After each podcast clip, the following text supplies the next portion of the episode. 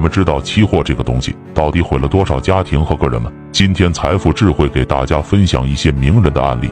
第一个，侯庆华，人称中国的利弗莫尔。看到这个名字就猜到了结局。三十一岁之前多灾多难，年幼被寄养，继父继母又相继去世，高中都没读。三十块闯天涯，建筑工人起步，期货四年做到身价过亿。但是就在这之后，人生轨迹就开始向利弗莫尔靠拢了：抑郁、酗酒。离婚、爆仓，最后的结局也是和利弗莫尔一样。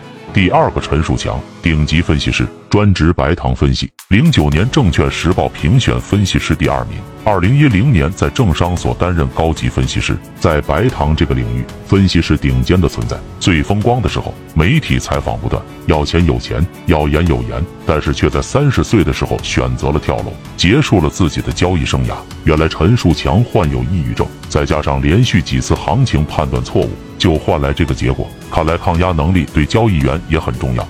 第三个，庞贵雄，中国糖业集团公司董事长兼总裁，旗下公司年产白砂糖超二十万吨，还有酒精若干吨。二零零五年，在其人生巅峰时做了两个决定：一是尝试收购酒厂，回头看这是个无比英明的决定。按照后面十几年白酒业的发展来看，即使是买点酒股票也都发财了。还有个决定就是参与期货了，从小打小闹的套保。直接变成单边豪赌，让他走上了不归路。当他离开的时候，公司总债务到了十个亿。这确实告诉我们一个事实：有人天生就不是期货的料。如果当时的他一心做酒，会是什么结果呢？有时候选择真比努力更重要。第四个，裘德道，道远集团董事长，慈善家。这可不是一般的慈善家，他不仅现实中做慈善，做期货也没忘做慈善。一九九八年末，裘德道用不到一万块进入化纤行业，没几年身价就数十亿。爆发以后，裘德道自掏腰包一亿成立慈善基金，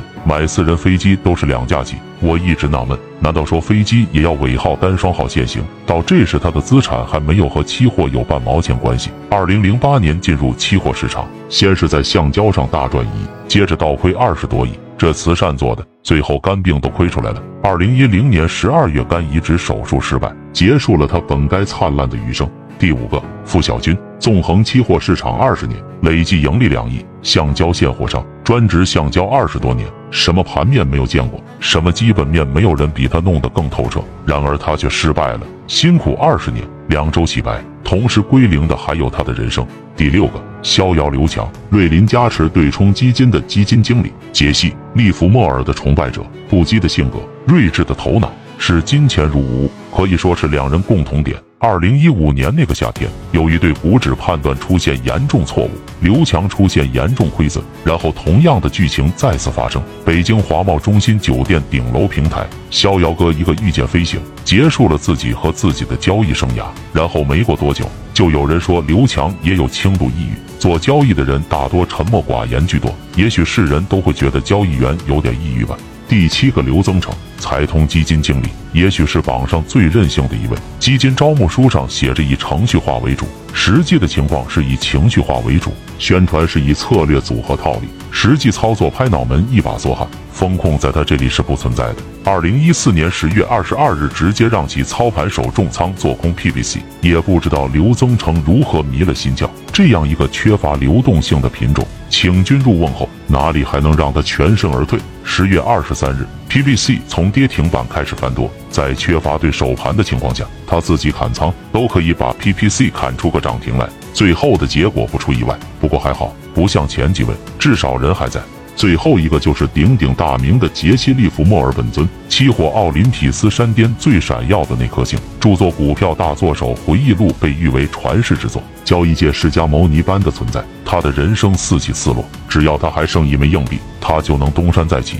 封神之战当属一九二九年华尔街股灾，凭借一己之力豪赚一亿美元，相当于现在一千多亿美元，一万亿人民币。最后居然财政部部长电话让进，高抬贵手。不要再做空，这绝对是前无古人后也无来者的个人巅峰表演。一九四零年十一月二十八日，时间来到五点半，纽约曼哈顿中心德尼德兰酒店里，一位年过半百的老人站了起来，他整理了下衣帽，回头望了望那还剩半杯沉默之船白雪香槟，摇了摇头，手指处摸到大衣里那冷冰冰的金属，巨大的透明窗映衬着整个曼哈顿区。他曾经来过，辉煌过，是时候说离开了。他真的累了。事后，警方发现了利弗摩尔留下的一些笔记，其中一条写道：“我利弗摩尔之所以还会亏钱，那一定是我违背了自己的原则，不是期货毁人，而是贪婪毁人。贪念中好搏命的人，不管做什么，最后都是毁灭。”我想，就算再说出一千个这样的故事，你们也不会放弃期货。